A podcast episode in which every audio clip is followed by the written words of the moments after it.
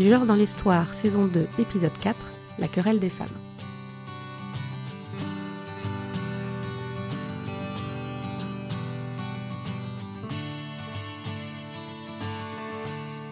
Bonjour à toutes et à tous. Nous sommes ravis, Clémentine et moi-même, de vous retrouver aujourd'hui dans ce podcast, en compagnie d'Eliane Viennot, qui va nous raconter ce que fut cette longue polémique de l'histoire intellectuelle et culturelle de la France et de l'Europe, que l'on nomme la querelle des femmes. Elle nous expliquera en quoi cette querelle est représentative des préjugés envers les femmes et des entraves à leur présence dans le champ littéraire, philosophique, scientifique et politique depuis le XVe siècle. Bonjour Eliane Viennot. Bonjour. Vous êtes un personnage plutôt connu dans l'espace public français puisque vous vous battez depuis des années en faveur de la langue inclusive et votre combat est assez médiatisé mais vous êtes également professeur émérite de littérature de la Renaissance et spécialiste des relations de pouvoir entre les sexes. Votre ouvrage La querelle des femmes ou n'en parlons plus est sorti en 2019 et votre site elianevieno.fr retrace dans les détails les éléments essentiels de cette polémique que nous allons décortiquer avec vous. Comment vous définissez-vous, Eliane Vieno Alors, la première chose, c'est je ne suis pas professeur, mais professeuse. Voilà, c'est-à-dire que je parle comme, j'essaye de parler et d'écrire comme on le faisait au XVIIIe siècle, au XIXe siècle, avant que les messieurs disent qu'il fallait pas employer ce mot. Ensuite, j'ai été enseignante de langue et de littérature de la Renaissance, que mes recherches sont surtout historiques. Je travaille sur les relations de pouvoir entre les sexes depuis toujours, avec une entrée dans le sujet euh, par ma thèse qui portait sur Marguerite de Valois, que les Français et les Françaises connaissent en général sous le nom de Reine Margot, mais que j'ai essayé de sortir de ce, personnage euh, pas très intéressant en montrant qu'elle a eu une, une, activité politique, littéraire, elle a beaucoup écrit, c'est la première femme à avoir écrit ses mémoires, etc. Et puis, je travaille depuis une vingtaine d'années, un peu plus maintenant, sur la longue histoire du pouvoir, des relations de pouvoir en France. Hein. Je me suis lancée dans les années euh, à la fin du XXe siècle dans une série d'ouvrages. Au début, je pensais que ça serait qu'un livre, mais en fait, je suis en train d'écrire le cinquième et dernier quand même. Et ça s'appelle euh, La France, les femmes et le pouvoir. Ça commence à l'époque des Francs-Saliens, puisque ce qui m'intéressait, c'était la loi salique et ça se terminera en 2000. Voilà. Et la question, de, la question pour laquelle je suis un peu connue aujourd'hui, c'est un peu une, annexe qui est liée au fait que je travaille dans le cadre de la, de la Société internationale pour l'étude des femmes de l'Ancien Régime, qu'on a créée en l'an 2000. Nous avons créé une rubrique euh, qui s'appelle La guerre des mots, et nous essayons de montrer que nous autres qui sommes des spécialistes euh, du français d'autrefois, nos ancêtres parlaient euh, et écrivaient une langue moins sexiste que la nôtre. Alors entrons tout de suite dans le vif du sujet et euh, expliquons ce terme, la querelle des femmes. De quoi s'agit-il et pourquoi est-ce qu'on emploie ce mot querelle? Alors, l'expression querelle des femmes, elle date euh, de la fin du 19e, début 20e siècle, lorsque des historiens ont commencé à explorer cette immense euh, production euh, de livres, de livres, de... Bon, évidemment, parce que quand on travaille sur, sur les siècles anciens, on n'a pas de podcast, on n'a pas de, de, télé, de films, etc. On n'a que des livres, on n'a que ce qui a été écrit pour être le, témoin de, ce qui s'est passé. Donc euh, on a découvert une immense production sur la question des femmes qui euh, a été produite au niveau euh, européen depuis le XIIIe siècle sur les femmes. Est-ce que les femmes peuvent faire ça? Est-ce qu'elles ne peuvent pas le faire? Est-ce qu'elles doivent faire ça? Est-ce qu'elles ne doivent pas faire ça? Etc. Donc ce sont eux qui ont donné ce, nom-là. Mais avant, cette chose existe, mais elle n'est évidemment pas étudiée. Quels sont les grands thèmes qui ont été abordés à l'intérieur de cette querelle? Alors cette querelle, en fait, c'est une controverse, c'est un désaccord qu'on voit naître parmi les, gens lettrés à partir du XIIIe siècle à peu près. Évidemment, les gens lettrés à l'époque qui discutent et qui écrivent euh, ce qu'ils pensent, ce sont des hommes. Hein. Il y a pratiquement que des hommes jusqu'à Christine de Pisan, on va dire qui traite vraiment de ça. C'est une dispute qui est née du fait, quand on a créé les universités, quand les universitaires ont commencé à avoir du, pouvoir, ils ont eu le, désir d'être le moins possible de gens sur la ligne de départ et si possible sur la ligne d'arrivée.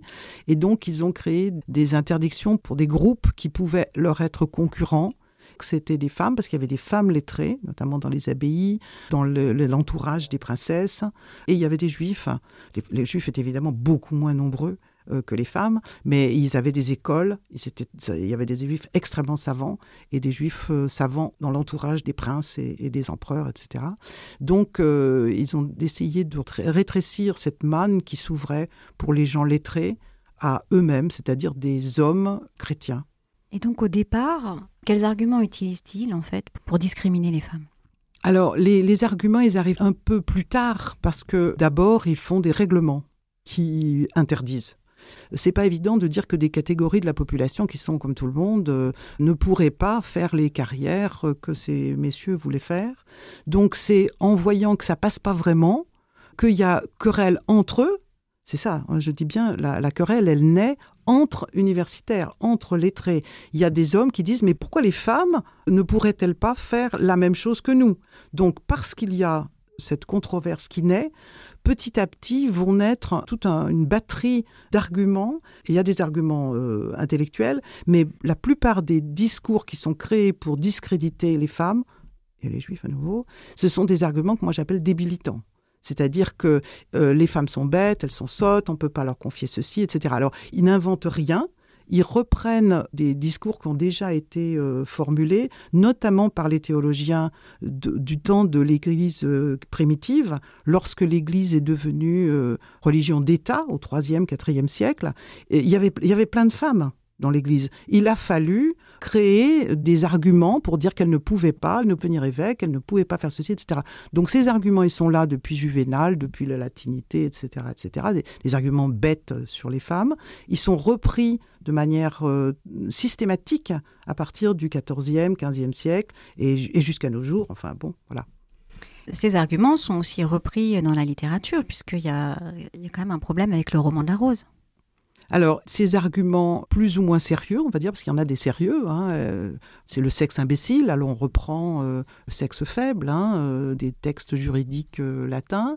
Ils sont défendus à la fois dans des traités, et on peut estimer que le roman de la Rose, c'est un traité, Hein. On va les voir développer euh, dans l'histoire, euh, dans toutes sortes de médias, dans toutes sortes de textes, du théâtre, des romans, de la poésie, des traités en latin, des traités en français, des pochades, euh, de, voilà, ça irrigue absolument tous les modes d'expression.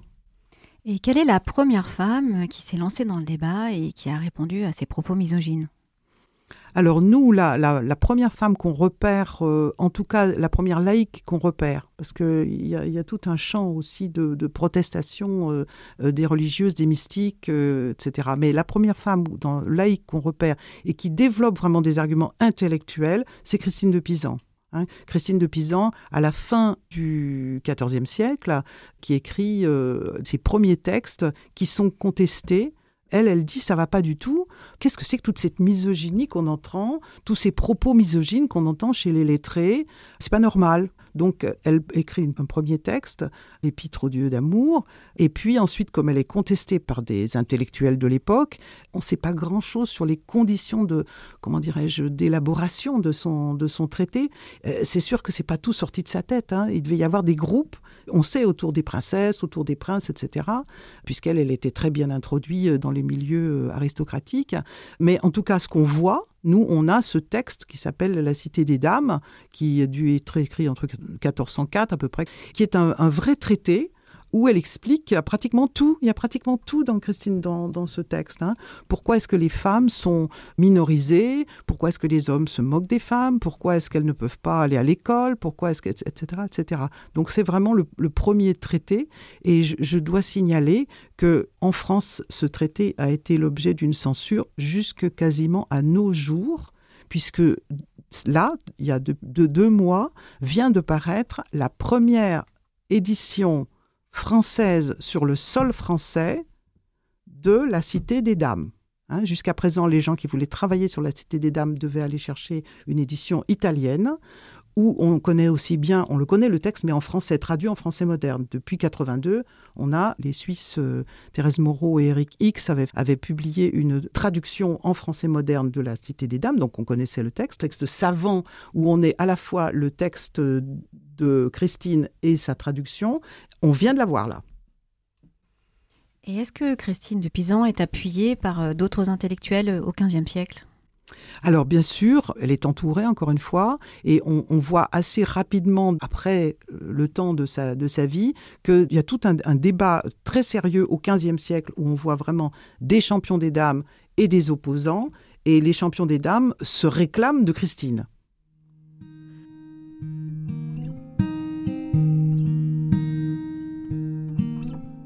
Si l'on voulait prétendre que les femmes ne sont pas assez intelligentes pour apprendre le droit, l'expérience prouve le contraire.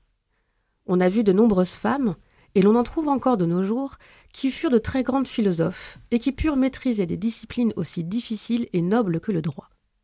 D'autre part, si l'on voulait affirmer que les femmes ne sont pas faites pour la politique et le pouvoir, je pourrais te citer l'exemple de beaucoup de femmes qui ont déjà régné. Et afin que tu comprennes mieux, je te rappellerai encore quelques-unes de tes contemporaines qui, restées veuves, ont si bien dirigé leurs affaires après la mort de leur mari qu'elles fournissent la preuve irréfutable qu'aucune tâche est trop lourde pour une femme intelligente. Christine de Pisan, La Cité des Dames. Alors l'extrait qu'on vient d'entendre est, très intéressant. On entend l'une des dames de la Cité des Dames parce que Christine se met en scène elle-même euh, accablée par justement ce contexte euh, d'une misogynie euh, vraiment féroce. Et elle reçoit la visite de trois dames auxquelles elle va poser des questions et les dames lui répondent. Et donc ça, c'en est une qui explique effectivement que bah, les femmes peuvent tout faire. Elles ont déjà fait beaucoup. Elles ont déjà montré qu'elles savaient tout faire, qu'elles pouvaient tout faire. Et donc euh, on voit cet outil qui l'histoire des femmes, que moi j'appelle l'histoire des femmes. Bien sûr, on met ça avec, avec des guillemets autour, hein, c'est-à-dire l'utilisation des exemples c'est-à-dire que les féministes comprennent que face aux hommes euh, misogynes qui disent les femmes ne sont incapables, elles disent mais bien sûr que si elles sont capables, puisque vous voyez X, Y, Z ont fait ça. Donc c'est la naissance d'un genre que moi on peut appeler littéraire, puisqu'on va le voir se développer dans des, dans des livres, mais c'est surtout l'idée qu'il faut aller puiser dans l'histoire des exemples qui vont prouver que le discours des misogynes est invalide. Et quels auteurs du XVe et du début du XVIe euh, répondent à Christine de Pisan? Alors en fait, Christine a soulevé un lièvre là avec ses écrits, parce qu'il n'y a pas seulement celui-là, c'est la première euh, grande écrivaine dont on a une sorte de liste de publications conséquente. Et très vite, on voit ce débat être repris par d'autres gens, Martin Lefranc, par exemple, qui, au milieu du, milieu du siècle, hein, dans les années 40, reprend, c'est le champion des dames, il écrit un texte qui s'appelle Le champion des dames, c'est-à-dire c'est comme ça qu'on va appeler les féministes, euh, longtemps, hein, puisque le mot féministe est, forgé bien après, mais à l'époque on parle de champion des dames. Et euh, donc ce livre va dire à quel point le, roman de la rose euh, est vraiment nuisible, à quel point les femmes doivent être considérer à quel point il faut changer les mœurs, les lois. Voilà. Et il y a bien d'autres, bien d'autres gens qui prennent la plume à ce moment-là parce que la querelle commence à enfler véritablement au XVe siècle. Alors justement, à la fin du XVe siècle, le contexte euh, social, culturel de la polémique se modifie un petit peu. Et euh, c'est l'époque où beaucoup de femmes commencent à être accusées de sorcellerie. Alors quel lien entre sorcellerie et querelle? C'est un contexte compliqué parce qu'on est en pleine guerre de Cent Ans depuis déjà pas mal de temps. Hein, et la guerre, elle se termine dans les années euh, milieu, on va dire, du XVe siècle. La question de la sorcellerie, elle est complexe. La sorcellerie se, se modifie à cette époque-là au sens où elle devient criminelle on va se mettre à poursuivre les sorciers et les sorcières parce que non seulement euh, ils ont jeté des sorts sur l'herbe, le champ du voisin, mais parce qu'ils ont réussi à faire mourir quelqu'un. Et à partir du moment où la sorcellerie devient criminelle, elle est à la fois gérée par euh, les juges religieux du point de vue de Dieu, hein, est-ce que ces gens-là croient au diable ou pas, etc. Et elle est aussi jugée par les juges civils qui vont mettre à mort, qui vont questionner, qui vont torturer, qui vont mettre à mort. Alors, on voit là une espèce de vent de folie mais qui, se, qui couvre une bonne partie de, l'Europe, qui commence effectivement au XVe siècle, qui va se terminer au XVIIe, XVIIIe siècle, parfois dans le centre de l'Europe, et qui se féminise complètement, alors qu'avant la sorcellerie, bon, il y a des hommes et des femmes qui sont des sorciers, c'est-à-dire des gens qui jettent des sorts, qui, qui guérissent de manière un peu incompréhensible, ou qui guérissent vraiment. Euh, et à partir de ce moment-là, on, voit se développer des, discours, des traités faits par les juges, c'est-à-dire faits par les intellectuels, hein, faits par les gens qui ont des, très grandes positions dans la, hiérarchie sociale, qui disent comment arrêter ces personnes, euh, comment les interroger, comment les torturer, qu'est-ce qu'il faut obtenir comme, euh, comme question, etc.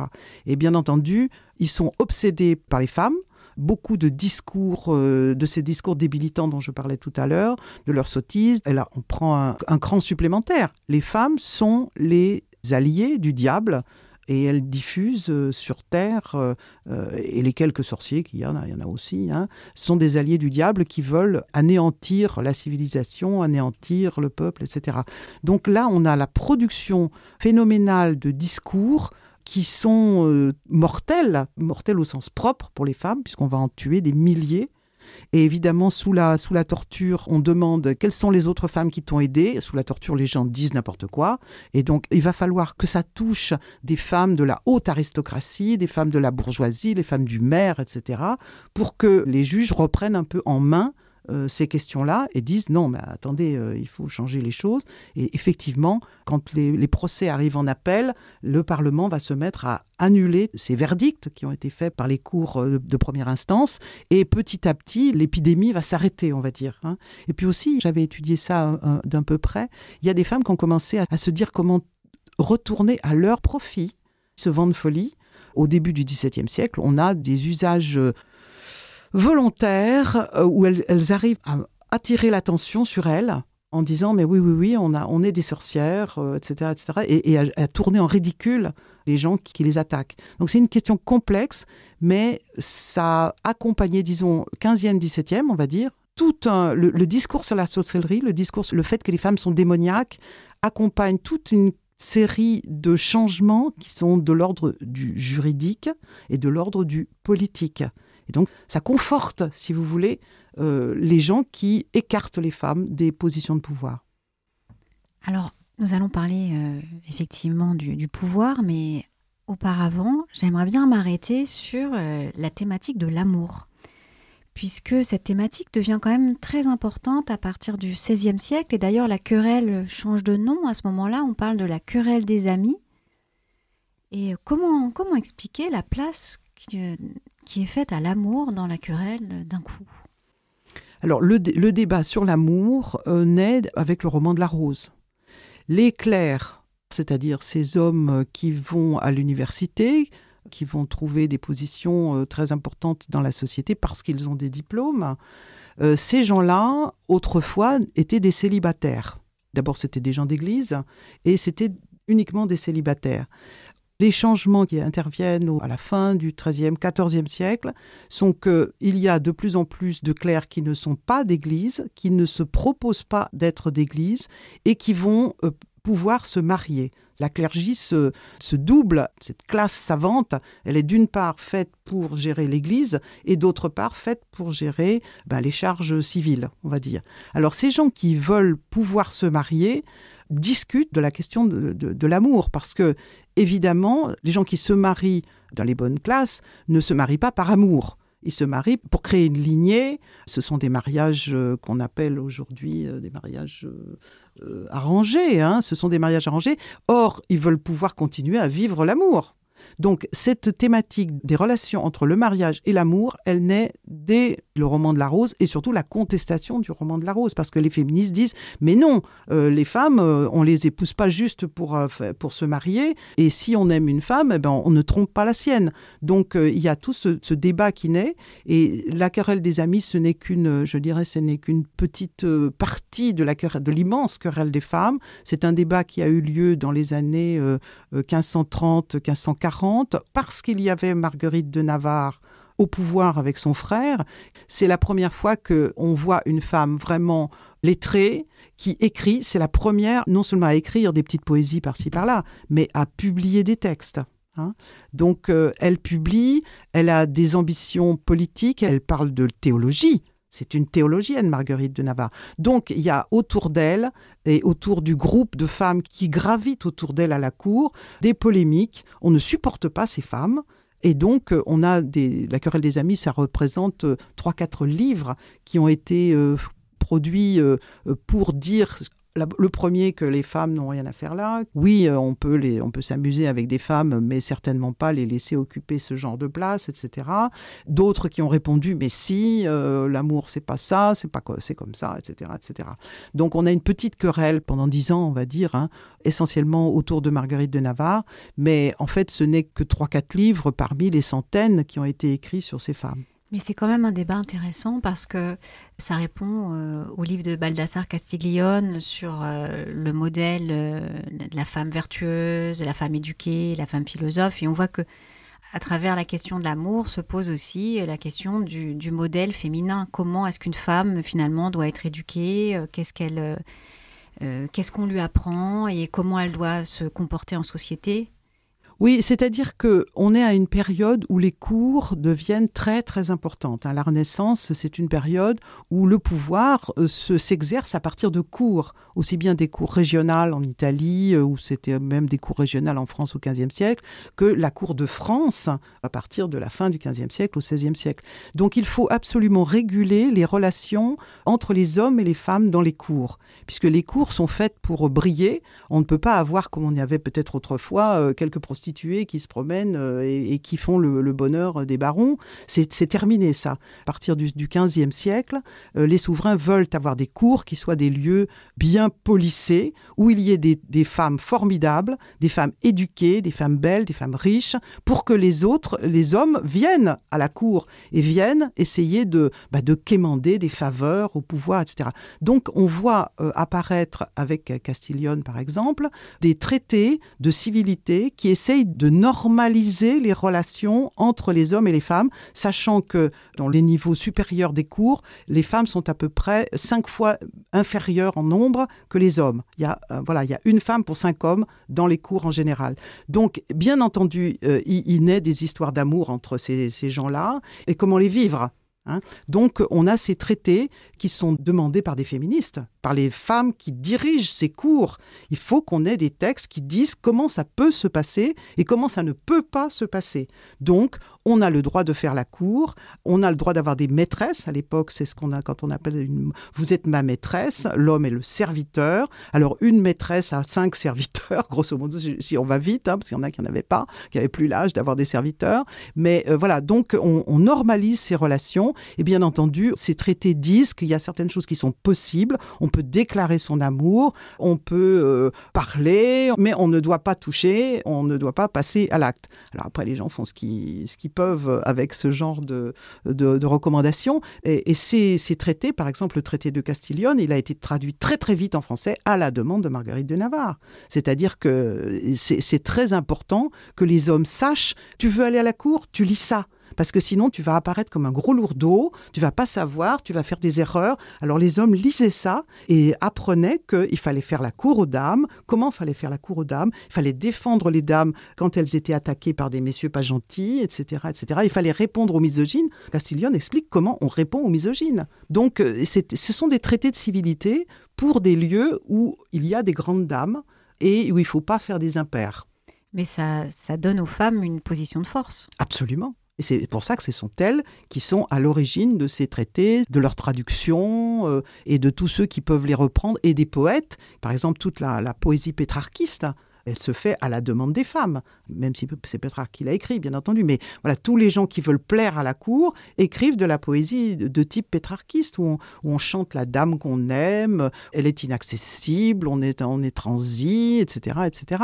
Mais bien sûr, elles ont intérêt à ça. Si j'en viens à des questions euh, plus littéraires, j'aimerais bien savoir comment est-ce que les auteurs et les autrices qui participent à la querelle des femmes dialoguent entre eux Est-ce qu'ils dialoguent? Non, ce qu'on observe, et si on a appelé ça une querelle, c'est parce que c'est pas un débat gentil. Il y a des attaquants et il y a des défenseurs et des défenseuses. Hein. Il y a essentiellement des attaquants, d'ailleurs. Euh, très très longtemps, il n'y a pas de femmes du côté des misogynes. Hein. Il faut attendre le XVIIIe siècle pour qu'il y ait des femmes qui s'aventurent et en se trompant lourdement. donc sinon, il y a des attaquants qui disent les femmes n'ont rien à faire là, les femmes, ça doit rester chez soi, ça doit s'occuper des enfants, etc., etc. Et ça doit certainement pas faire de la poésie et être à la cour et tenir le crachoir devant les gens importants, etc. Petit à petit, des défenseuses, mais elles sont longtemps très minoritaires puisqu'elles ne peuvent pas aller à l'école. Donc bien sûr, euh, les, grandes euh, comme Marguerite de Navarre et d'autres, ou Marguerite de Valois, ma, Marraine Margot, hein, à la fin du XVIe siècle, qui écrit un texte, un petit texte aussi pour euh, expliquer que bah, voilà, les femmes sont peut-être même un peu mieux que les hommes, bon voilà, peut-être plus savantes, bon. Mais voilà, non, il n'y a pas de, c'est un dialogue de sourds. Oui, en dehors de l'espace de la cour, et encore. Alors, dans la cour, euh, aucun misogyne ne vient euh, tenir des propos euh, misogynes devant. voilà. Ou alors, ça se fait de manière très polie. Par exemple, Marguerite de Valois écrit un petit texte pour défendre les femmes. C'est parce qu'un jésuite est venu chez elle, dans sa cour, et a tenu maladroitement des propos misogynes. Donc, elle lui répond. C'était pas violent, c'était pas insultant, c'était pas simplement il, il croyait dire quelque chose de banal et il disait que les femmes peuvent pas faire ceci ou pas faire cela. Bon, elle lui dit mais si, mais si, mon cher ami.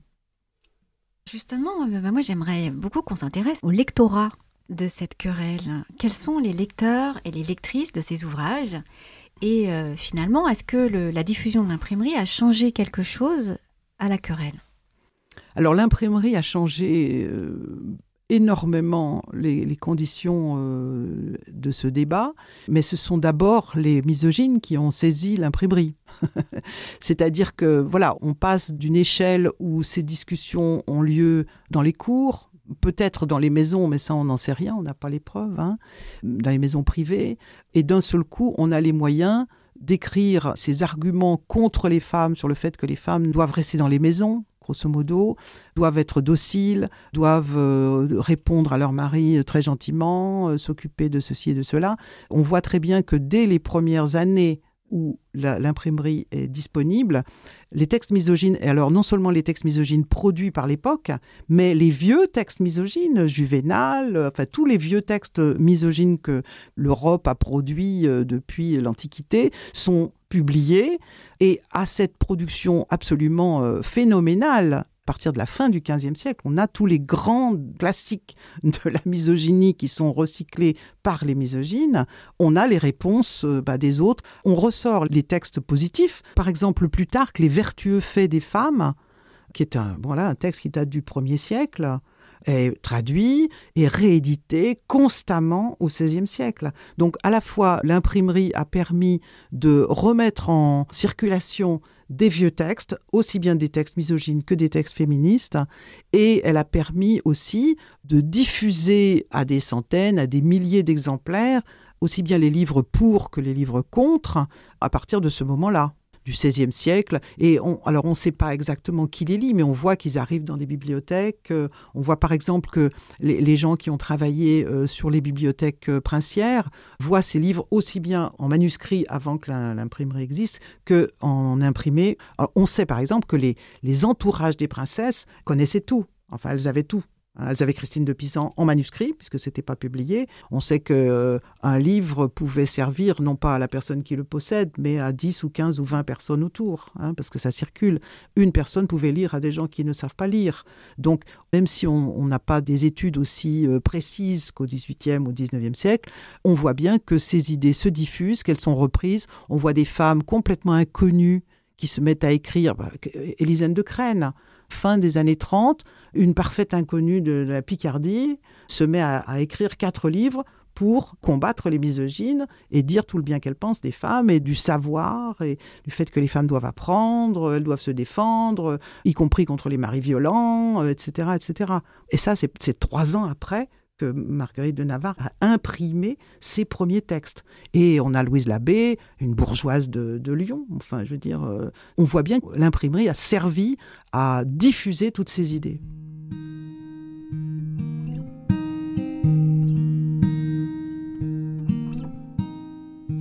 Poème de Mesdames de Roche, Agnodis. L'envie, voyant une femme faire la sépulture de Phocion, empoisonnée par ses concitoyens, entre en fureur et décide de se venger en transformant les hommes en tyrans domestiques et en interdisant aux femmes le livre et le savoir. Mais Agnodis fera échouer son plan. Sache qu'en peu de temps je te ferai sentir, de ton hâtif secours, un tardif repentir. Car en dépit de toi, j'animerai les âmes des maris qui seront les tyrans de leurs femmes, et qui, leur défendant le livre et le savoir, leur ôteront aussi de vivre le pouvoir. Les œuvres de Mesdames de Roche, volume 2, 1579. Alors, les Dames des Roches sont des bourgeoises de Poitiers qui ont ouvert un salon euh, dans les années 1570-80. Euh, C'est la mère et la fille. Euh, la fille n'ayant jamais voulu se marier, la mère étant veuve, d'une part, elles ont animé un salon où, les, plus grands personnages sont, venus et qui ont laissé des témoignages ravis de leur passage et de, ces dames, sur des, témoignages sur, ces femmes-là. Et elles ont écrit des œuvres ils ont publié trois volumes d'œuvres qui font la démonstration que les femmes sont capables d'écrire dans tous les domaines, du théâtre. Catherine écrit beaucoup de théâtre. Sa mère, Madeleine, c'est surtout une poétesse. Elles sont féministes et elles ne s'en cachent pas. Catherine explique pourquoi elle ne veut pas se marier, euh, pourquoi si elle se marie, eh bien, il faudra d'abord, euh, même si elle a un gentil mari, euh, il faudra d'abord qu'elle se consacre à sa famille et que peut-être plus tard, elle pourra revenir aux lettres, comme sa mère l'a fait veuve seulement. Donc voilà, tous ces débats sont là et c'est euh, un, un, des exemples du fait que voilà toute cette culture se diffuse, y compris en province, et que les femmes sont prêtes à, saisir euh, les possibilités qu'elles ont de s'exprimer, notamment ces femmes qui ont publié, non seulement elles n'ont pas laissé des manuscrits, elles ont publié leurs œuvres.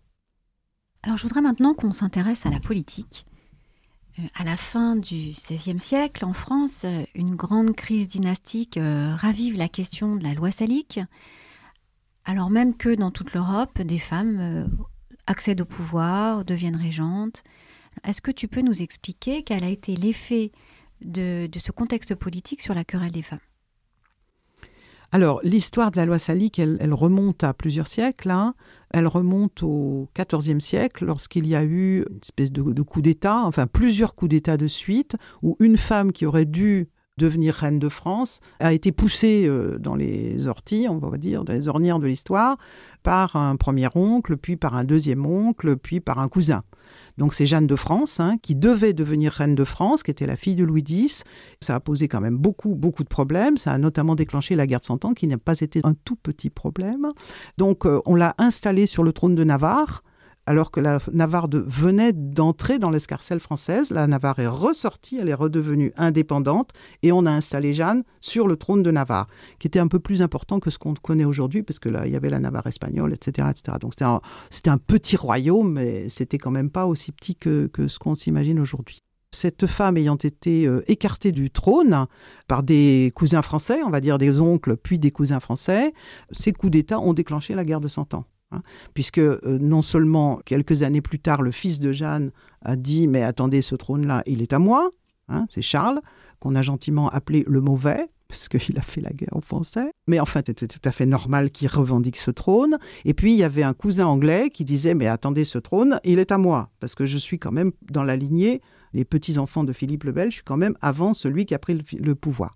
Donc la France est rentrée dans une période extrêmement troublée, une période de guerre, et pendant plus de 100 ans, puisque la guerre de 100 ans a duré plus de 100 ans, elle n'était pas capable de dire pourquoi les Valois s'étaient installés sur le trône de France. Donc c'est dans ce, contexte extrêmement euh, problématique, extrêmement lourd, qui en plus c'est compliqué, c'est genré, on va dire, d'une certaine manière, parce que s'il y avait eu que Jeanne qui avait été écartée, quelque part peut-être ça aurait été comme n'importe où. Hein. Il y a toujours des coups d'État autour des trônes, hein. surtout que Jeanne, quand euh, son premier oncle s'installe sur le trône, elle a six ans. Bon, donc euh, ça peut se faire. Mais il se trouve que le premier homme qui a pris le pouvoir à sa nièce est mort, il n'avait que des filles et que le deuxième, son frère en cadet, a dit Ah bah attendez, euh, là il y a une petite euh, habitude qui est en train de se prendre en France, les filles non. Donc moi je m'installe au pouvoir. Et il est mort, il n'avait que des filles. Là, on est rentré dans une sorte de, système. Hein. Euh, sauf que rien ne justifiait ce système. C'était quand même que des coups d'État, d'où le prolongement de la, guerre, hein, ou la déclaration de la guerre et l'installation dans la guerre. Donc, à la fin du XVe siècle, ne voyant pas la solution sur le terrain, il y, avait, des bagarres, mais personne ne gagnait. Un gagnait, l'autre perdait, etc., etc. Des intellectuels ont inventé cette histoire de loi salique, c'est-à-dire euh, cette euh, justification en disant mais les Valois n'avaient pas d'autre choix que de monter sur le trône, puisque en France, nous avons euh, une vieille loi qui date des Francaliens, c'est-à-dire de Clovis, qui dit que les femmes ne peuvent pas hériter du trône. Évidemment, ça n'existait pas, il a fallu la forger de toutes pièces. Donc, ils ont inventé tout un narratif. Euh, oui, oui, ça date des années 420, c'est le roi Pharamond qui a fait ça, etc., etc. Bon, alors, ça reste quand même une sorte de grosse blague. Tout le monde sait bien que c'est faux. Ils ont fait toute une théorie qui était la justification de ce qui s'était passé avec les premiers Valois. Il y avait un premier oncle, puis un deuxième oncle, puis un cousin très proche. Ils ont dit c'est très simple, la loi salique, ça consiste en ça. Quand un roi meurt sans fils ou petit-fils ou arrière-petit-fils, eh on va chercher le cousin le plus proche, en ligne masculine, strictement masculine. Sinon, les Anglais étaient passés d'abord, puisque ils, ils, étaient cousins, mais par une femme. C'était passé par une femme. Donc voilà, on a cette loi. Mais tous les gens qui connaissaient l'histoire savaient bien qu'on n'était pas passé des Mérovingiens aux Carolingiens et des Carolingiens aux Robertiens par le fait que c'était un cousin, parce qu'il y avait une fille qui était là et qu'on était allé chercher un cousin. Donc ça tenait pas debout. Et ils ont, ils ont vraiment euh, musclé ce narratif. Évidemment, ce sont les militaires qui ont gagné la guerre de Cent Ans. Ce n'est pas la théorie. Hein. Ce sont les militaires qui ont fait que les Français, finalement, ont repoussé les Anglais. Euh, il faut ramener ça à la querelle des femmes.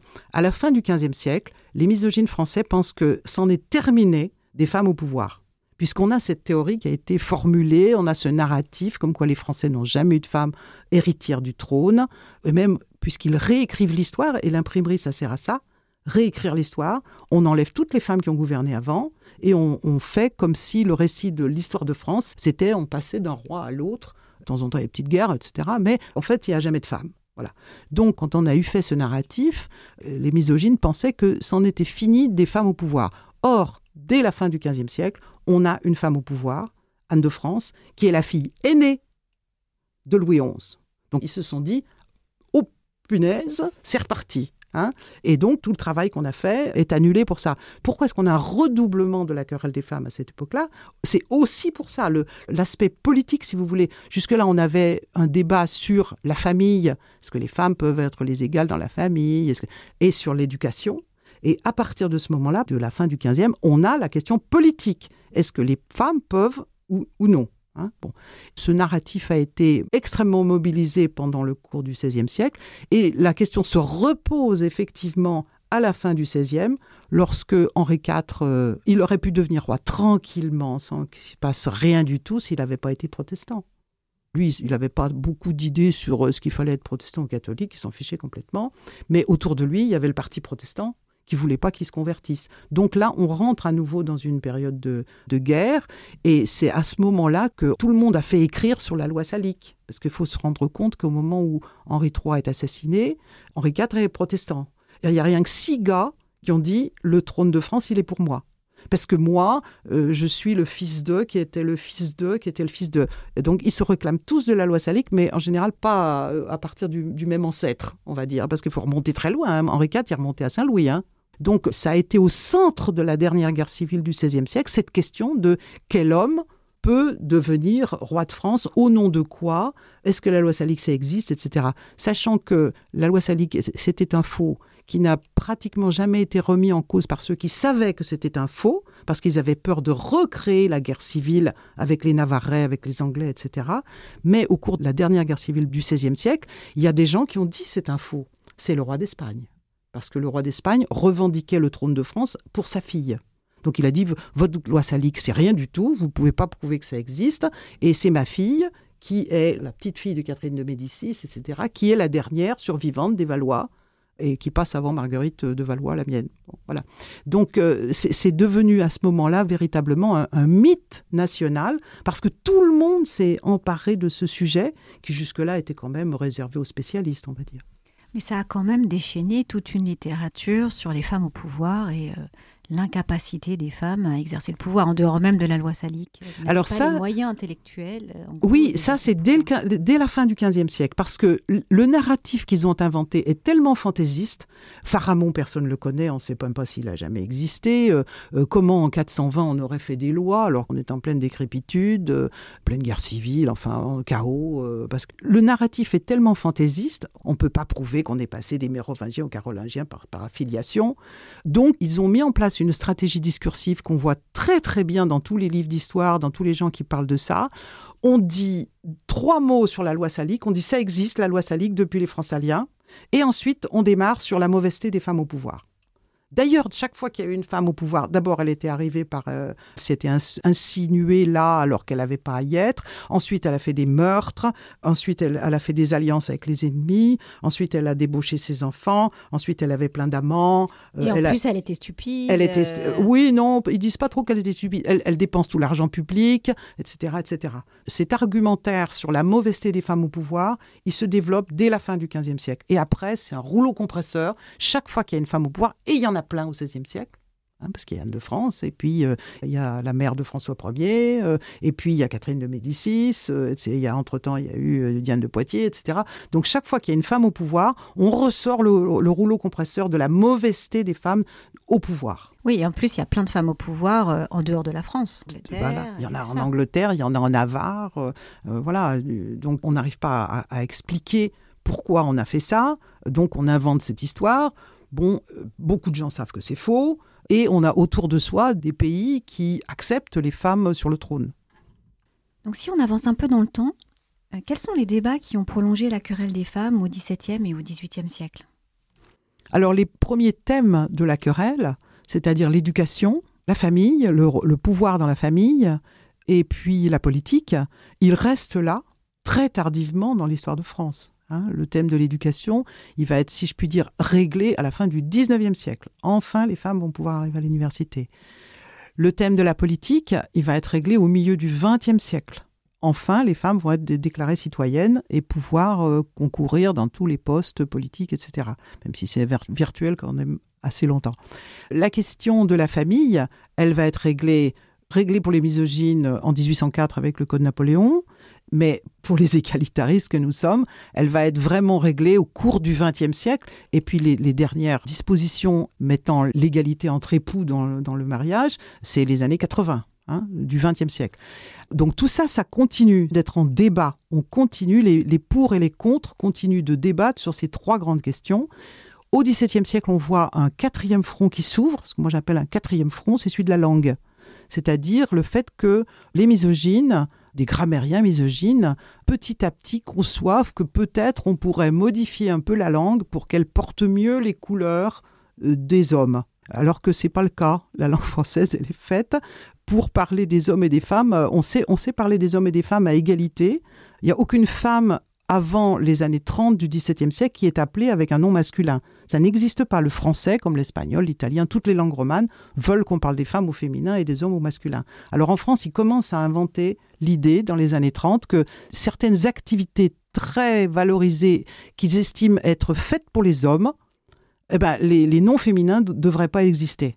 Donc on les condamne et on dit que les femmes qui continuent à exercer quand même ces activités alors qu'elles ne devraient pas les exercer, alors il faudra les appeler au masculin. hein. Et on voit des, interdictions du type euh, il ne faut pas dire autrice, il ne faut pas dire médecine. Tout le monde disait médecine, une femme qui soigne, c'est une médecine. Voilà, les femmes qui écrivent, c'était des autrices. Donc il ne faut pas dire autrice, il ne faut pas dire euh, médecine, il ne faut pas dire peintresse. Ce sont des, mots qui, qui désignent les activités de la création, de la pensée, euh, du savoir, que ces mots-là, il ne faudrait pas les utiliser. euh, Bon, alors ça, c'est du côté du vocabulaire, on va dire. Il y a des activités qui sont pensées comme strictement masculines, qui sont donc interdites au féminin. Et puis, il y a d'autres choses qui sont inventées, comme la théorie, le, dogme du masculin qui l'emporte dans le cas où euh, il y a deux noms de genres différents qui doivent être euh, accordés avec un adjectif unique. Lorsque les deux genres se rencontrent, il faut que le plus noble l'emporte. Donc on a ces, ces théories qui sont inventées au cours du XVIIe siècle et qui vont poser les mêmes problèmes que les autres, hein. c'est-à-dire qu'il va y avoir des contestations dès l'émission de ces, nouvelles théories, et comme les autres, les premiers contestataires ne sont pas les femmes, ce sont des hommes qui connaissent la langue, qui disent pourquoi il ne faudrait pas dire ça? Pourquoi il ne faudrait pas dire autrice? Alors qu'on l'a toujours dit. Donc il y a cette contestation qui naît comme sur les autres sujets. Puis petit à petit, les femmes s'investissent parce qu'elles sont de plus en plus savantes quand même, elles finissent par arriver à l'université. Les femmes euh, se, mettre à, tenir ces discours-là, à, mener la contestation. Mais au fond, c'est la même chose pour tous les sujets. Mais finalement, même si immédiatement euh, beaucoup de gens se battent contre ces réformes, euh, ils ne parviennent pas à les abolir et ça rentre dans les mœurs. Ben oui, parce que ça rentre dans le droit. Au, XIIIe, XIVe siècle, les juristes misogynes ont refait le droit. Une fois que c'est dans le droit, c'est difficile à dégager. Hein en 1804, euh, le, Code Napoléon, euh, voilà, il, met les choses dans, le marbre quelque part pour 100 ans. Alors, ceux qui ont travaillé sur la langue, ben, c'était des universitaires, c'est eux qui ont fait les livres, c'est eux qui ont écrit les livres de grammaire. Alors, ils sont contestés, y compris par des grammairiens, je dis bien, hein, mais euh, quand au 19e siècle se pose la question que l'État prenne en charge l'éducation, et notamment l'éducation primaire, dont tout le monde se fichait euh, jusqu'aux années 30 du 19e siècle. Hein. Napoléon s'est occupé des lycées, et puis ensuite on s'occupait un peu de l'université, mais l'État ne, voulait pas mettre un sou là-dedans. À partir des années 30 du 19e siècle, pour les garçons, l'école primaire va être prise en charge. Donc, on écrit des manuels, on écrit des grammaires. Et ce sont ces gens-là qui ont été au pouvoir pour écrire ces manuels. À partir de là, ça rentre dans l'école publique. Les filles tardivement, évidemment, plus tardivement, doivent aussi aller à l'école. Euh, il y a des lycées euh, dans les années 80, etc. etc. Ce sont les théories de ces messieurs-là qui sont enseignées. Donc euh, voilà, elles auraient dû être mises au banc de la nation en 1945 ou, dans la décennie qui suit, mais on en est là, c'est notre boulot là à nous dans les années 2020, puis ça va, ça va continuer de faire sortir ça des enseignements scolaires. Alors Eliane, qui étaient ces hommes qui, euh, pendant des siècles, ont persisté à dénoncer les faiblesses et les incapacités féminines? Alors, ce sont des intellectuels, parce que c'est eux qui écrivent. Alors, et certainement les autres euh, étaient là aussi, hein. il y avait d'autres gens que des intellectuels, mais nous, ce qu'on a, c'est des, des textes et il savait très bien que si c'était dans un texte, ben, ça pouvait être enseigné, ça pouvait rester, ça pouvait être euh, lu par les générations suivantes, etc.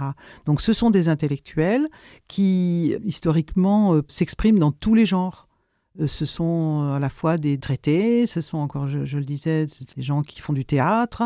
Molière, par exemple, quand il prend la parole pour écrire Les Précieuses ridicules ou Les femmes savantes, ben voilà, c'est pas un méchant Molière, mais enfin, il, là, quand il fait ça, il est du côté des misogynes parce que les femmes et les féministes, les hommes féministes, continuent de demander que les femmes puissent aller à l'université, puissent exercer des métiers, euh, si leur intelligence euh, le permet, qu'elles puissent exprimer leur capacité. Et lui, il dit non. Les femmes qui demandent ça sont des ridicules.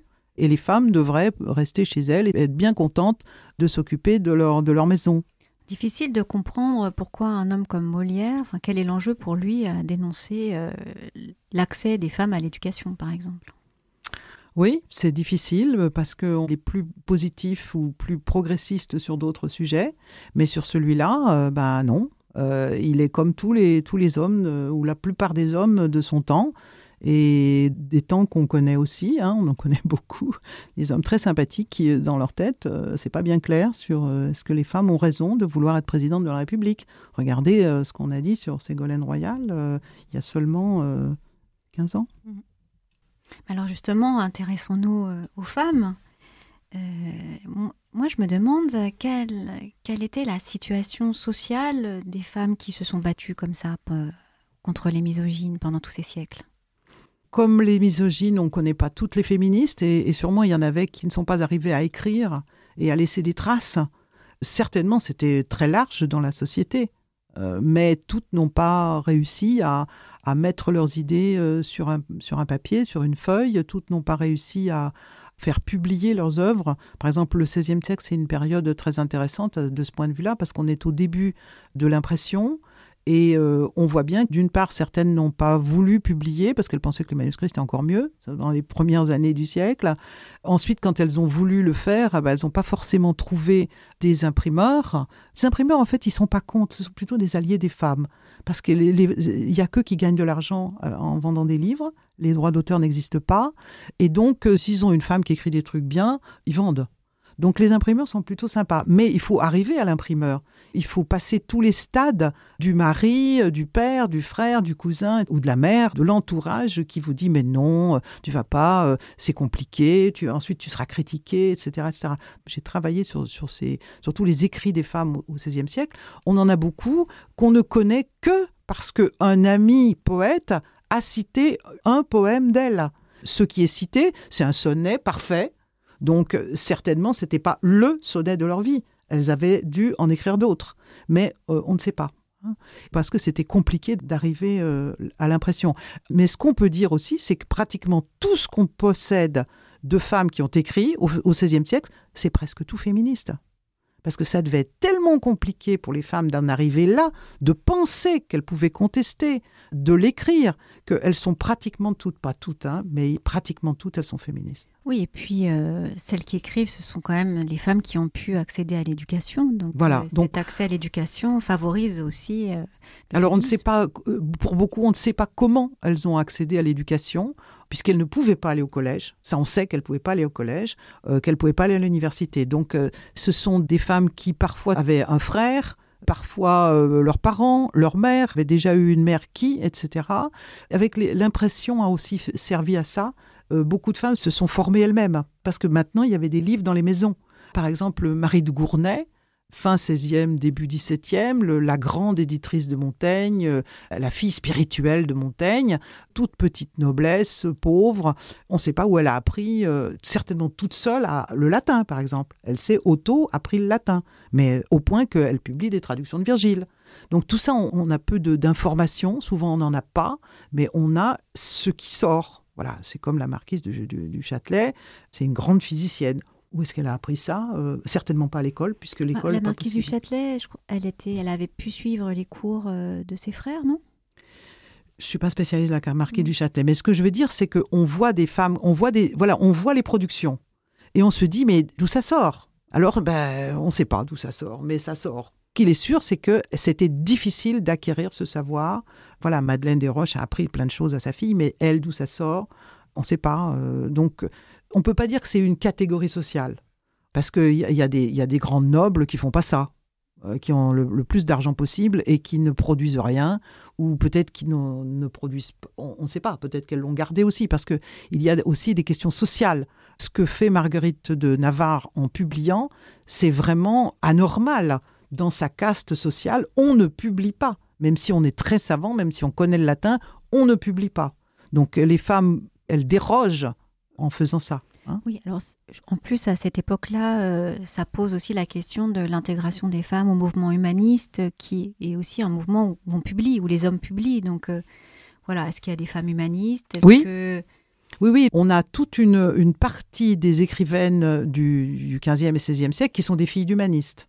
Parce que les, les, humanistes, euh, parfois, étaient mariés avec des femmes savantes, ne voyaient pas forcément pourquoi leurs filles. Puis il y en a qui n'ont eu que des filles.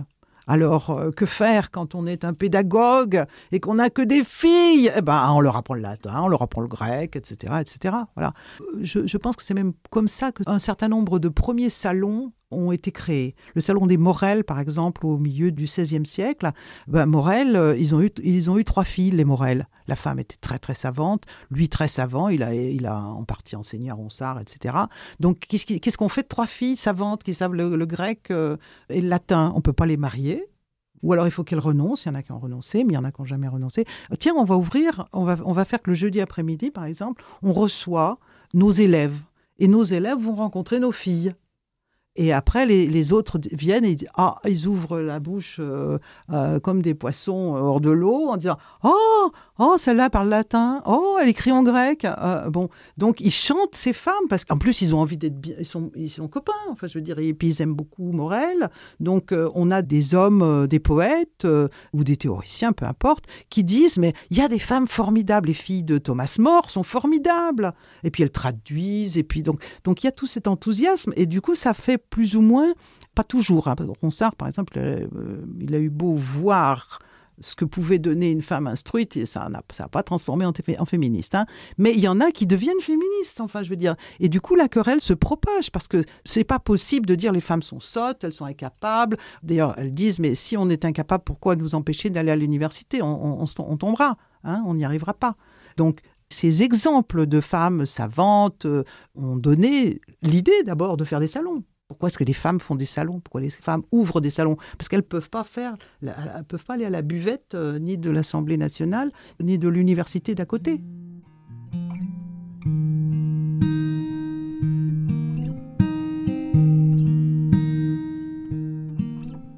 Il serait aisé de conclure que si les femmes sont capables de posséder souverainement toute l'autorité publique, elles le sont encore plus de n'en être que les ministres, comme d'être vice-reines, gouvernantes, secrétaire, conseillère d'État, intendante des finances. Elles peuvent être générales d'armée. François Poulain de la Barre, de l'égalité des deux sexes, 1673. Alors ce texte est vraiment passionnant. D'abord, il est écrit la même année, je crois, que Les Précieuses Ridicules. Et il montre bien deux hommes qui n'ont pas du tout le même point de vue, il est très intéressant parce que Poulain, euh, qui est un cartésien, donc a appliqué euh, la méthode cartésienne hein, à la question des relations entre les sexes, explique bien qu'il euh, n'y a aucune raison que les femmes ne puissent pas faire exactement la même chose que les hommes à partir du moment où elles s'en sont capables. Donc elles peuvent, hein, elles peuvent être ceci. J'aime bien aussi le, fait qu'elles peuvent être générales. il l'écrit au féminin. Hein, parce qu'on n'a pas encore inventé que cette profession ou cette activité devait être réservée aux hommes. Hein, et qu'en français, encore une fois, quand on parle des femmes, on utilise des mots féminins. Donc c'est vraiment un très très grand texte qui a été peu connu parce que euh, on est là mm, pas très loin du début des, Lumières, on va dire, hein, mais les philosophes des Lumières l'ont enterré, quoi, parce qu'ils avaient d'autres idées, eux. Euh, c'était pas tout à fait les mêmes. D'ailleurs, on, ne va pas nécessairement développer euh, les idées spécifiques des philosophes des Lumières, ça serait peut-être l'objet d'un autre podcast. Mais euh, effectivement, on ne peut pas dire que les, Lumières aient été très progressistes sur la question des femmes. Mais moi j'ai dit, il n'y avait pas la lumière à tous les étages. Alors Eliane, j'ai une dernière question. Moi, je ne cesse de me demander, en écoutant euh, vos explications passionnantes, comment se fait-il que cette controverse intellectuelle et toutes ces retombées littéraires et philosophiques sont si peu connues de nos jours? Alors, c'est pour ça que dans le titre de mon petit livre sur la querelle des femmes, ça s'appelle La querelle des femmes ou N'en parlons plus. Et N'en parlons plus est entre guillemets parce que c'est une citation des premières lignes du Deuxième sexe de Simone de Beauvoir. Simone de Beauvoir, lorsqu'elle explique euh, au début des années 40, 45 euh, peut-être, enfin les femmes viennent d'avoir euh, le, droit de vote, 44, hein, 45, lorsqu'elle explique à ses proches qu'elle a envie d'écrire un livre, une étude, d'étudier la question des relations entre les, entre les sexes, on lui dit mais non, mais c'est vieux, mais allez, n'en parlons plus alors c'est pas à cause des amis de Simone de Beauvoir qu'on n'en parle pas, c'est parce que ça représente une idée très générale parmi les élites masculines de l'époque, qui est comment faire pour que la défense de l'incapacité des femmes n'est plus à l'ordre du jour. On vient de leur donner la, la citoyenneté. Comment faire pour que on ne sache pas que ça fait six siècles que des hommes très importants, les hommes les plus intelligents, euh, les hommes que nous avons montés au pinacle, euh, les Molières, les Voltaire, euh, les Diderot, etc., nos héros, hein, puisqu'il y a des héroïnes, il pourrait y avoir des héros, comment faire pour qu'on ne sache pas que ces gens ont sérieusement défendu la thèse que les femmes ne devaient pas être les égales des hommes? Voilà. Et donc, on est dans un moment où ça semble important pour que les choses ne se transforment pas trop rapidement, pour que l'égalité n'arrive pas trop rapidement, de modifier la perception que nous avons des temps antérieurs, et pour que euh, les gens s'imaginent que ben, les femmes n'ont pas été égales parce que parce qu'on part de très loin, parce qu'on n'y a pas pensé, parce qu'on les a oubliées, parce qu'elles n'étaient pas bien capables, parce qu'elles n'étaient pas éduquées, parce que ceci, parce que cela. Mais c'est la... qu'elles étaient fragiles. Parce qu'elles étaient fragiles. Enfin, c'est la c'est la faute à pas de chance au fond. Hein. C'est l'idée qu'il faut, faut développer et qui, qui nous a été inculquée. C'est la faute à pas de chance.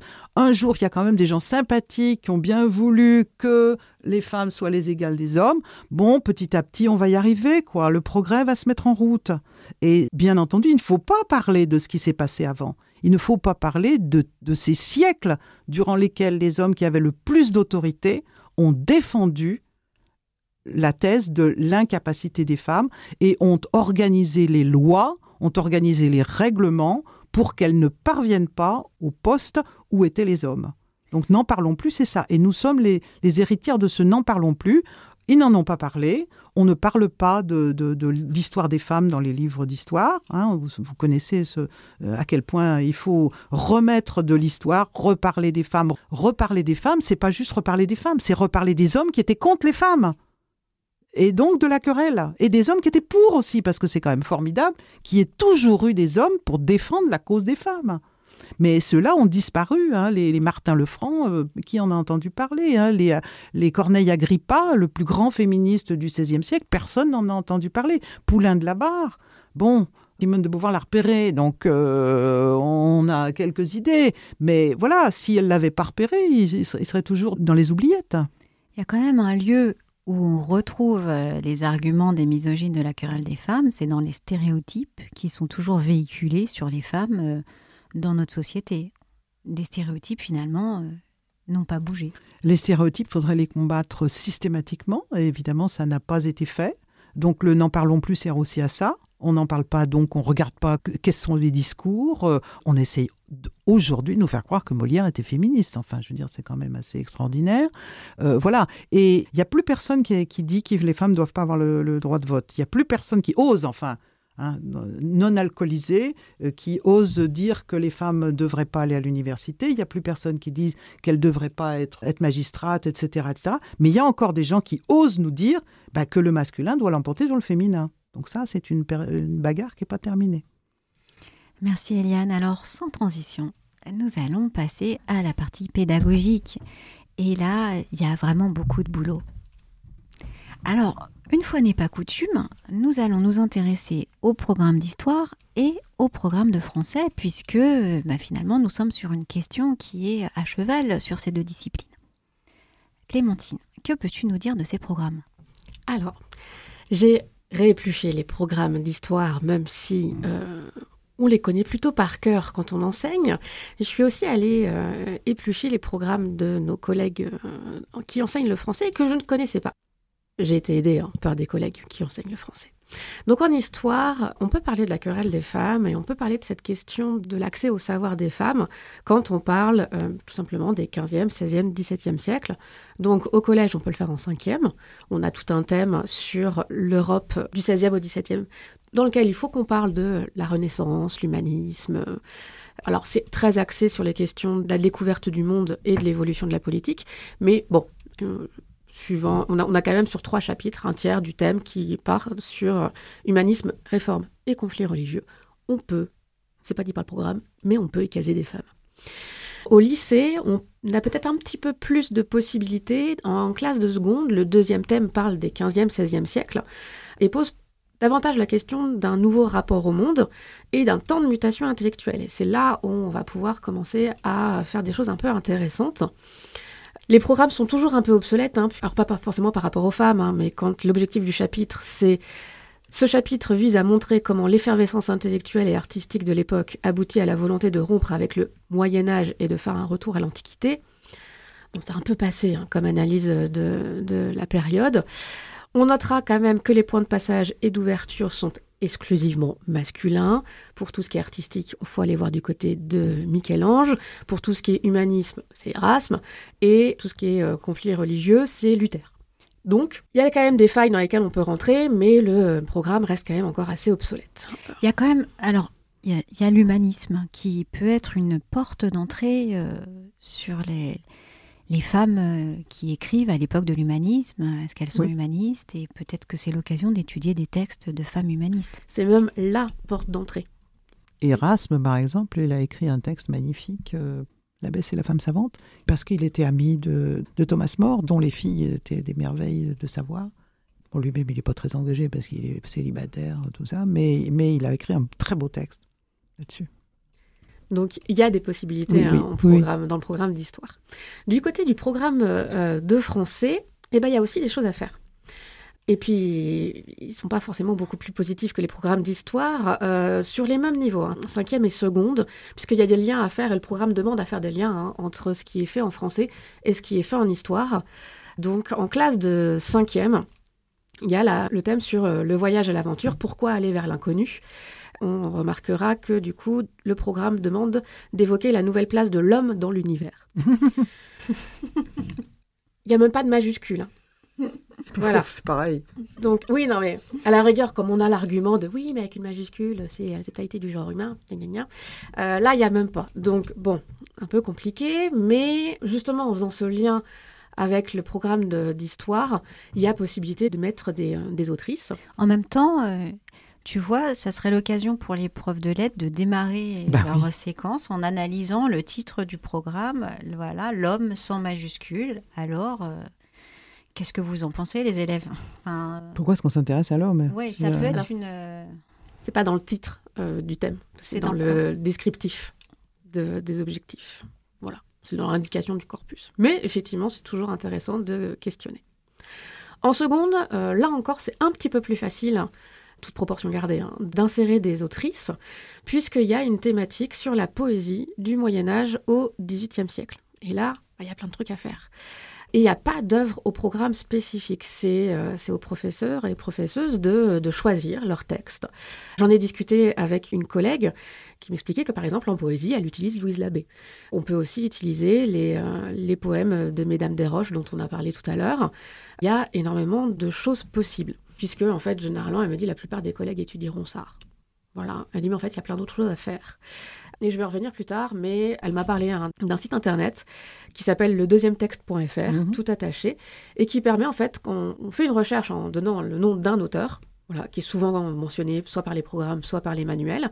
Et on faut un petit temps, le site n'est pas ultra rapide, mais une fois que la recherche est finie, le site nous euh, donne toutes les autrices de la même époque qui ont écrit euh, en même temps que cette auteure-là qui est plus connue.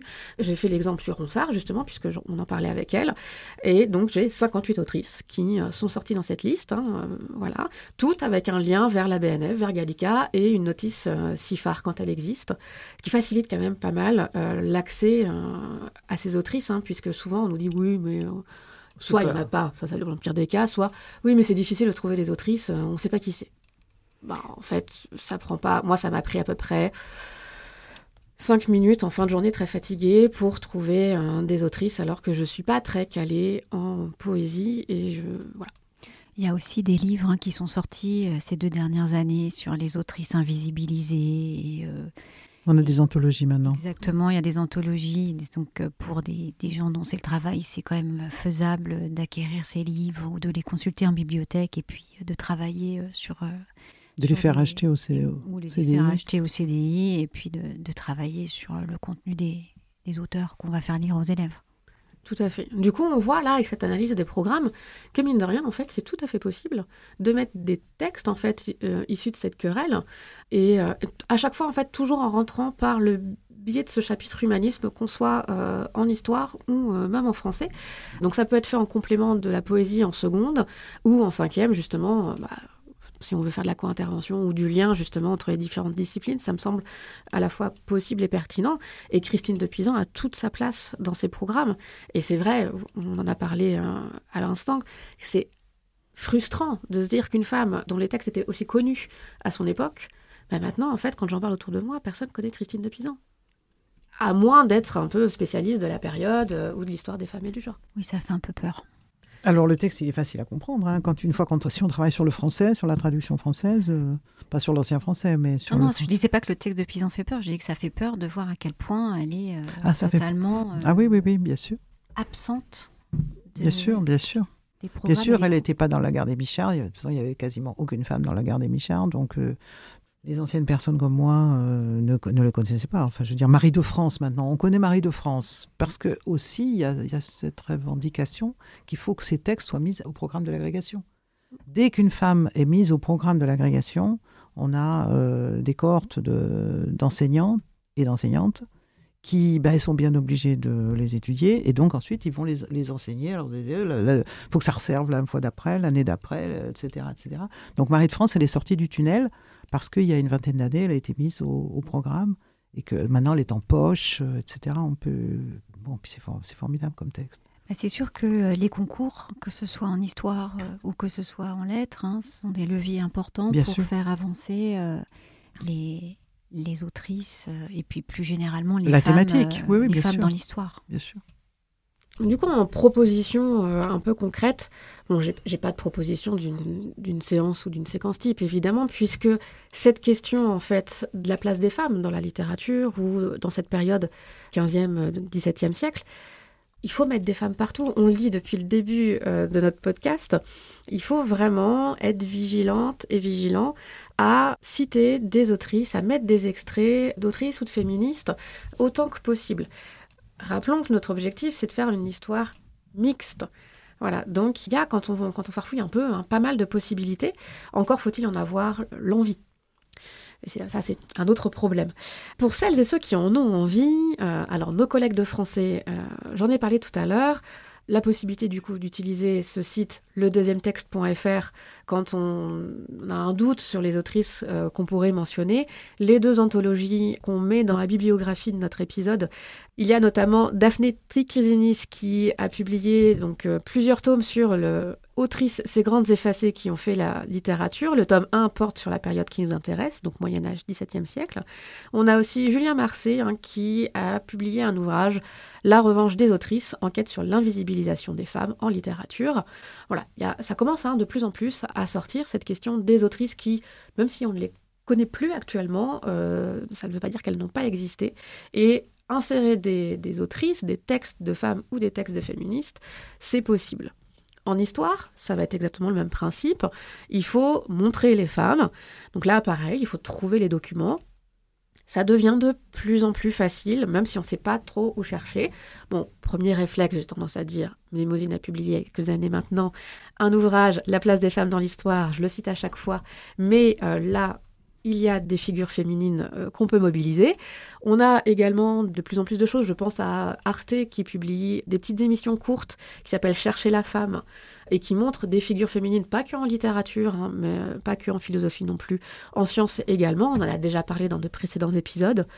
Mais l'idée, hein, c'est vraiment ça. Il faut aller chercher des documents qu'on peut mettre à côté des documents masculins. Ah, si je puis ajouter, dans les quatre volumes que nous avons fait paraître, qui s'appellent Revisiter la querelle des femmes, il y a, on a, vraiment eu euh, à cœur de mettre des documents. hein. Donc il y a des documents, il y a évidemment des, des études, des articles d'études, mais on a des documents depuis le XIVe siècle jusqu'au lendemain de la Révolution. Ça, c'est trois volumes, trois périodes qui sont labourées. Et puis il y a le dernier volume qui porte sur les aspects internationaux de la querelle. Donc, euh, on voit que, bah, au même, à la même période, des Anglaises, des Allemands, des, Hongroises, etc., peuvent publier des choses. Et donc, c'est exprès qu'on a fait ça pour les enseignants et les enseignantes, pour qu'il y ait des documents qui sont présentés euh, par les spécialistes, qui expliquent le contexte du document, etc. Et on a le texte. Et vous trouverez les références de tous ces ouvrages dont on vous parle dans notre bibliographie qui est sur notre site euh, pour accompagner le podcast. Tout à fait. Et n'oublions pas non plus euh, le site elianeviano.fr hein, où il y a de la documentation. On avait déjà proposé, euh, quand on parlait de la loi Salic dans un précédent épisode, effectivement, de ne pas hésiter à aller voir des extraits hein, qu'il y a sur, euh, sur le site elianeviano.fr. Pareil, hein, on le met dans la bibliographie. Ce qu'on peut dire aussi sur l'intérêt de travailler sur la querelle des femmes, que ce soit en littérature ou que ce soit en histoire, c'est que du coup, on peut vraiment faire de l'histoire mixte ou de la littérature mixte, puisque ce sont des... C'est un dialogue. Même si le dialogue n'a pas eu lieu à l'époque, euh, pour nous c'est un dialogue et donc on peut faire dialoguer les textes masculins et féminins et c'est vraiment l'occasion de, créer de la mixité dans les cours. Bien, nous arrivons à la fin de cet épisode et euh, nous devons vraiment remercier Eliane Viennot pour cette intervention absolument passionnante et qui aura ouvert, je pense, énormément de perspectives, non seulement aux enseignants et aux enseignantes en histoire, mais également, je l'espère, aux enseignants et aux enseignantes en français au collège et au lycée qui peuvent désirer s'ouvrir aux femmes. Merci. Merci.